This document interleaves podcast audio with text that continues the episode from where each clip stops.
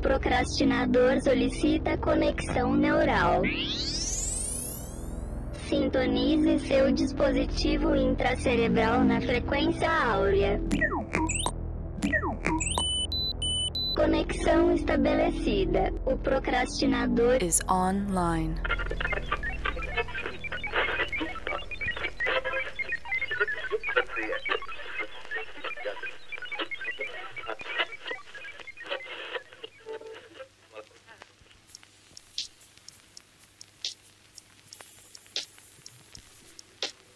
Olá, pessoa procrastinadora. Eu sou Pacheco e estamos começando mais um episódio deste podcast.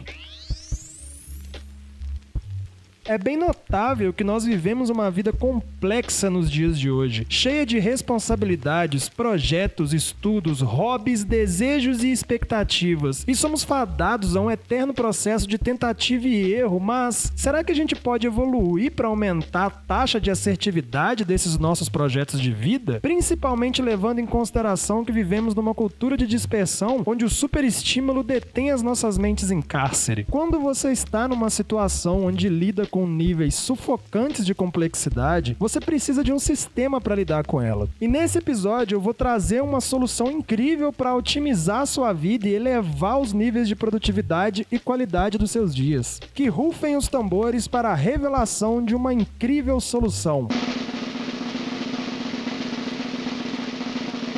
Checklist.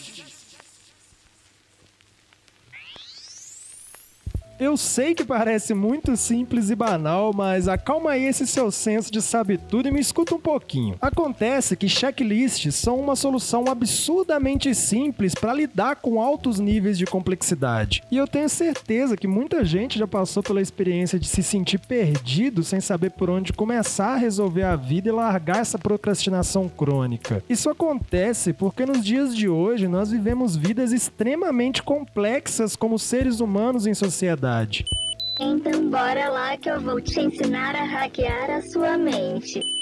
Acontece que os nossos cérebros, eles são ótimos reconhecedores de padrões e incríveis para diversas coisas, mas são péssimos escritórios, ou seja, a mente é um péssimo lugar para tentar armazenar coisas de que você precisa se lembrar constantemente. O checklist, ele alivia a mente de ter que tentar se lembrar. E como nós atuamos muito bem na identificação de padrões, o checklist ele abre uma possibilidade de que a gente crie uma continuidade em cima de determinados hábitos, comportamentos, atividades, para que a gente se torne cada vez mais eficaz em realizá-las. Portanto, usar um checklist é como criar um armazenamento externo para o seu cérebro, removendo aquela pressão cognitiva e iniciando um lento processo de ganho de controle sobre a sua mente. Existem esses processos que eles são tão absurdamente complexos que numa situação onde eles acontecem, as pessoas tendem a desacreditar que eles sejam possíveis, como foi o caso de colocarem o homem na lua. Entretanto, dedicando paciência e trabalho duro, eles conseguiram simplificar o processo de levar o homem à lua, criando uma imensa lista de checklists a serem cumpridos. Assim, reduzindo o trabalho cognitivo de pensar nessas tarefas e nas tantas variáveis variáveis existentes nesse projeto e se concentrando apenas em fazer o próximo item na lista. Eu sei que você deve estar tá aí se comparando com um astronauta nesse momento, mas essa aqui não é uma luta para decidir quem pode ou não pode usar um checklist. Nunca se esqueça, meu amigo, que nós vivemos um dia a dia de alto nível de complexidade em nossa sociedade atual. Cada uma das suas atividades no seu dia a dia representa um processo diferente. Ou seja, você pode usar um checklist para praticamente qualquer coisa que exista na sua rotina, inclusive para criar uma.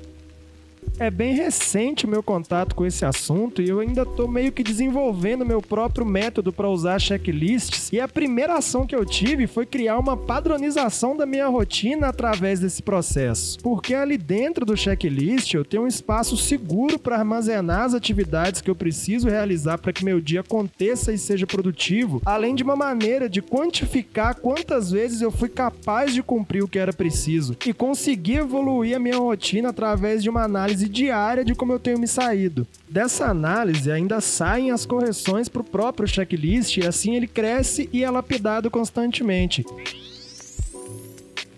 Pessoal, essa é uma coisa bem nerd. Eu acredito que seja uma coisa bem nerd de quem gosta de desenvolvimento pessoal, porque é um trabalho de formiguinha. A gente tem que, dia após dia, processo após processo, identificar quais foram as partes que deram certo, as partes que deram errado, as partes que foram fáceis, as partes que foram difíceis, e assim evoluir a nossa rotina e começar lentamente através de um processo que consegue quantificar o quanto a gente está ou não sendo produtivo, desenvolver essa tal produtividade que é tão sonhada por tanta gente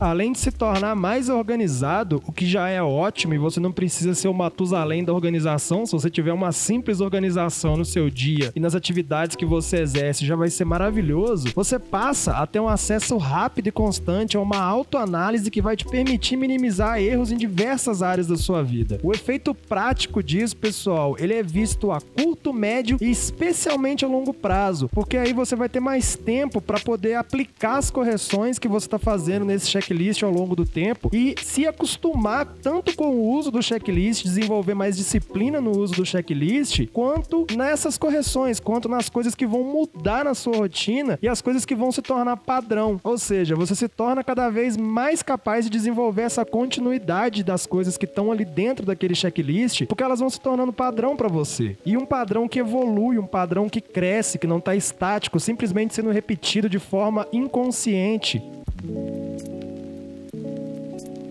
Mesmo eu tendo anos de experiência nesse ramo de comunicação e tendo um vasto conhecimento sobre a produção, um conhecimento técnico sobre a produção de diversos tipos de conteúdos midiáticos, eu ainda me sinto um amador quando eu cometo algum erro bobo durante uma produção. E a dura verdade é que é improvável que eu deixe de cometer esses erros pequenos, independente da experiência que eu tiver. Por isso, seguir uma lista otimizada de passos para a realização de qualquer um desses processos pode ser uma saída incrível para acertar esses erros. Ou seja, para que eu comece a desenvolver maior controle e erre menos essas coisas que passam desapercebidas. No meu caso, os meus erros ainda podem ser corrigidos se o cliente não tiver feito o upload do vídeo com problemas no áudio, por exemplo, ou mandado imprimir 50 mil flyers com um erro de português grotesco. Mas pro autor Atu Gawande, que escreveu o livro The Checklist Manifesto, que eu ainda não li, eu só vi um resumo, mas estou interessadíssimo em ler, não existe essa possibilidade, porque além de escritor, ele é neurocirurgião. E um erro, por menor que seja, como sei lá, ele esquecer de lavar as mãos antes da cirurgia, cirurgia pode acabar custando a vida de alguém. Segundo o autor, das 150 mil mortes por ano durante cirurgias nos Estados Unidos, metade delas ocorrem por erros humanos evitáveis, ou seja, aqueles erros que poderiam ter sido evitados. E aí esse cara, ele pesquisou por profissionais de altíssima performance que minimizaram possibilidades de erros humanos e mantiveram uma reputação de excelência, mesmo atuando em ambientes de risco e complexidade. E aí, olha que doideira. Na pesquisa, esse cara entrevistou líderes da construção civil e da aviação, que são aí duas áreas que se encaixavam nos pré-requisitos da pesquisa e onde erros humanos severos raramente acontecem. Ambas as áreas, elas aumentaram a produtividade e o controle de erros porque elas desenvolveram o hábito de consultar um checklist antes de completar tarefas importantes ou tomar decisões críticas. Olha que doideira, hein? Parece uma coisa muito simples quando eu introduzo o assunto aqui falando sobre checklist checklist, deve ter gente que deve ter pensado. Caramba, mano, o Pacheco tá doido? O que, que tem a ver com produtividade? O que, que Mas é aí que tá o pulo do gato. Essas duas indústrias, elas entenderam uma verdade muito desconfortável. Nós, seres humanos, somos péssimos tomadores de decisões e temos uma memória que não nos ajuda muito. Mesmo se a gente tiver uma vasta experiência para nos apoiar e saber o que é melhor, a gente ainda acaba esquecendo pequenos detalhes e passos importantes das tarefas que a gente tem que cumprir. E o que faz dessas duas indústrias tão competentes e confiáveis no contexto geral de suas atividades é a disciplina de seus profissionais para consultar os checklists. Por exemplo, você tem noção de que num avião existe um checklist específico para caso uma das turbinas falhe? Tem esse caso curioso de um piloto da aviação nos Estados Unidos que num dia tranquilo de trabalho ele tinha acabado de sair com o avião dele do aeroporto, ele tinha acabado de levantar voo e ele atingiu dois pássaros que simplesmente destroçaram com as duas turbinas do avião. E aí, no meio do pânico, no meio da tensão, no meio da ansiedade, o que, que o piloto e o copiloto fizeram? Eles pegaram o checklist, leram quais eram os passos a fazer, ou seja, se preocuparam apenas em seguir o próximo passo do checklist e acabaram por pousar o avião no lago e salvar a vida de todo mundo que estava lá dentro. É incrível, não é? Ou seja, não importa o quanto esses profissionais estejam familiarizados com os seus trabalhos, eles realizam a checagem dos checklists e isso os torna profissionais extremamente responsáveis e em constante evolução. Atuga Wande, esse cara aí com esse nome maravilhoso, ele levou esse conhecimento da pesquisa que ele fez para os hospitais e começou a criar checklist para os cirurgiões. Após três meses usando o método, houve uma queda nas complicações críticas em 36% e uma redução de 47% dos casos de óbito. E como isso é possível? Como é possível fazer o uso de um checklist numa cirurgia num hospital? Para falar a verdade, é bem simples. Uma enfermeira ela fica com uma prancheta na mão e ela verifica os itens do checklist e marca eles com uma caneta. E esses itens, eles são passos muito simples, como por exemplo, verificar se o paciente correto está na mesa. A gente não para para pensar nisso. Pô, será que o paciente que está na mesa é o paciente que tinha que estar tá ali mesmo? Porque a gente não considera que esse tipo de erro poderia acontecer, mas para ele estar tá num checklist desse, que resultou em 47% da redução de casos de óbito, ou seja, quase que caiu pela metade a quantidade de gente que morria nessas cirurgias. E lembre-se que 50% das pessoas que morriam na cirurgia eram por causa de erros humanos. Ou seja, é coisa que acontece. Já houve alguém que morreu porque não era para estar tá sendo operado. Você pode ter certeza disso. Bom, e no começo, aparentemente os médicos eles tiveram muita resistência para usar esse método. Afinal, eles eram profissionais sofisticados e experientes, mas apesar de tanto treinamento, experiência e inteligência reunida no mesmo lugar, essas pessoas elas não estavam ilesas de cometerem erros básicos. E além disso, né, o resultado mostrou aí a eficácia absurda desse método. Ou seja, os médicos que no começo estavam resistentes, no começo não queriam aderir a isso, acabaram vendo que essa era uma possibilidade de ampliar a capacidade e a eficácia da atividade que eles exercem. Ou seja, vidas estavam sendo poupadas, pessoas estavam deixando deixando de morrer por conta disso. E nas palavras do próprio cara aí do nome legal, o Atu Gawande, isso foi mais eficaz do que um remédio. Não houve um remédio desenvolvido que teve maior eficácia para prevenir mortes por erro humano durante cirurgias do que um simples checklist. Beleza. E como é que uma pessoa comum como eu e você pode usar um checklist para melhorar a qualidade da vida e do trabalho? Segundo os especialistas, você pode criar um checklist para isso. E o que, que isso quer dizer? Isso quer dizer que existem técnicas e templates para avaliar a criação de um checklist antes mesmo desse processo se iniciar. Existe uma lista de coisas que a gente pode levar em consideração e eu vou falar para vocês agora. Bom, primeiro é preciso que você observe o processo, ou seja, seja, vamos supor que eu quero observar o meu treino de corrida. Eu preciso avaliar e ter uma autoanálise de como eu me comporto nesse treino, qual é a minha dificuldade com esse treino, que tipo de coisas eu faço nesse treino, porque assim eu vou conseguir entender como é que eu tô atuando nessa atividade. Ou seja, quais são os passos que eu tomo? Eu me alongo, eu me aqueço, eu corro qual distância, a partir de qual distância eu começo a sentir dificuldades e por aí vai. Logo em seguida, é importante você você gravar o seu processo, ou seja, é importante que eu escreva ou que eu grave um áudio ou que eu faça um vídeo que seja só para mim, não é um vídeo que eu vou postar na internet necessariamente, mas é um vídeo para mim, para que eu entenda o meu processo e eu tenha isso gravado e guardado em algum lugar onde eu possa acessar. E nessa fase é importante incluir o maior número de detalhes que você puder, porque assim, quando a gente for escrever o checklist, a gente pode começar a refinar esse processo e criar as tarefas que são realmente necessárias e desenvolver assim um caminho coerente que ao ser trilhado ele vai resultar em maior produtividade para a realização daquela tarefa que você quer realizar, seja ela qual for. O último passo dessa primeira fase é ensinar esse seu processo para alguém. Ou seja, você pensa sobre ele, você observa o seu processo, em seguida você guarda esse processo em algum lugar, você escreve, você grava e tem ele para você para que você possa assistir ele mais. E o último passo dessa primeira fase é que você ensine para alguém como que você faz esse processo depois que você já criou o checklist e já refinou ele, porque assim você vai se acostumando a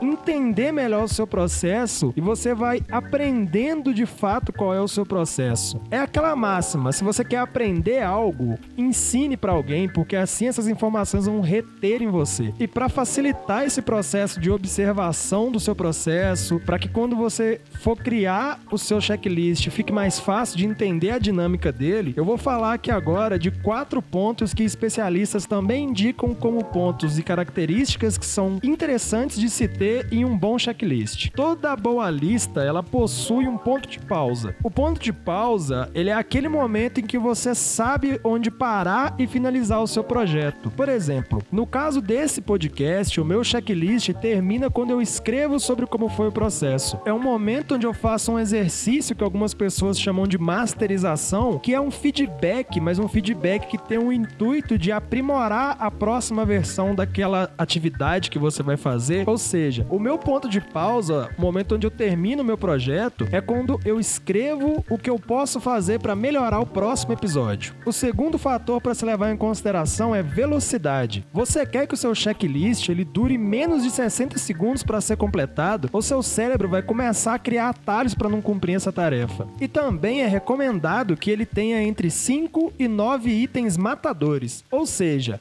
aqueles itens que, se forem esquecidos, podem causar uma noção de baixa qualidade no seu trabalho. São aquelas coisas essenciais, entendeu? Entenda, meu amigo, que toda lista ela é um suplemento para o conhecimento existente. Nenhum checklist tem a intenção de desligar o cérebro e fazer a gente agir como robô. Eles não substituem as nossas habilidades. Entretanto, cada item ele precisa ser um lembrete rápido do próximo passo que nós devemos tomar na execução de alguma coisa. E o mais importante de tudo, pessoal, o checklist ele é um campo de testes e ele precisa ser constantemente atualizado. Se você não amadurecer essa ideia, é improvável que você vai ter um crescimento real usando esse método. Tudo que pode ser medido pode ser evoluído e a gente mede isso através dos feedbacks, através desse processo de masterização que eu falei aí atrás. E pode ser sobre qualquer coisa, como você faz qualquer coisa, tudo pode virar um feedback e tudo pode virar um aprimoramento para a próxima vez que você for realizar essa atividade.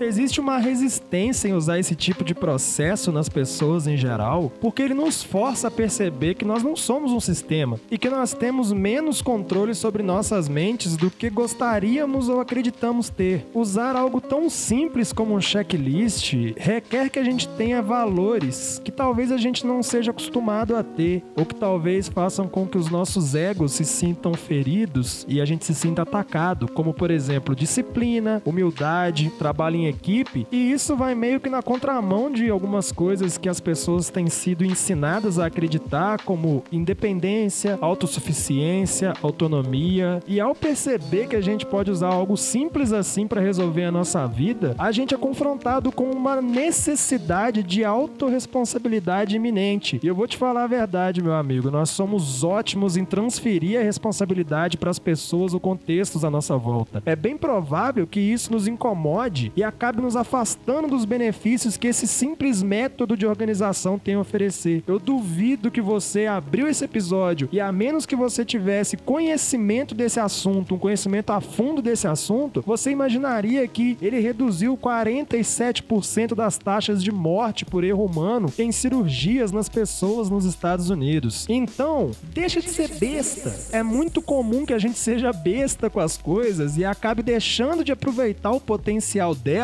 por pura preguiça ou preconceito. Um checklist ele pode parecer algo simples e bobo, mas quando você percebe o quanto ele pode ser eficaz, ele se torna uma simplicidade que faz com que a gente se enxergue em meio à complexidade das nossas vidas, em meio à complexidade das nossas tarefas diárias e das nossas tarefas profissionais e das coisas que a gente precisa estudar e das coisas que a gente gostaria de fazer, por exemplo. E existem diversos aplicativos e diversas ferramentas para que a gente possa usar isso ao utilizar um checklist, você reduz a ansiedade e aumenta a sua produtividade, assim como a tranquilidade para evoluir no que quer que você deseje. E eu indico, pessoal, faça um teste, um simples teste. Não vai cair um braço se você fizer um teste para poder tirar suas próprias conclusões sobre isso. Vai lá, se permite atingir um nível maior de execução e ampliar suas possibilidades de crescimento. Eu vou aproveitar o lançamento desse podcast para criar uma publicação lá no nosso site no Medium. E se você não conhece o nosso site lá, você pode procurar por medium.com/procrastinador e lá eu vou deixar uma série de referências para esse episódio, uma série de conteúdos complementares sobre esse episódio para poder ampliar um pouco a visão sobre esse assunto e sobre como ele pode ser algo de extrema importância nas nossas vidas. E vou deixar lá também algumas sugestões de aplicativos que vocês podem utilizar para fazer esses checklists, aplicativos que facilitam a criação disso e que faz com que a gente não precise usar papel, que a gente possa fazer tudo no celular ou no computador, beleza? E bom, pessoal, se checklists são bons o suficiente para neurocirurgiões, bom, então eles são bons para mim também. E eu acredito que eles são muito bons para você também. Beleza? Eu sou Pacheco, vou ficando por aqui. Muito obrigado e até uma próxima.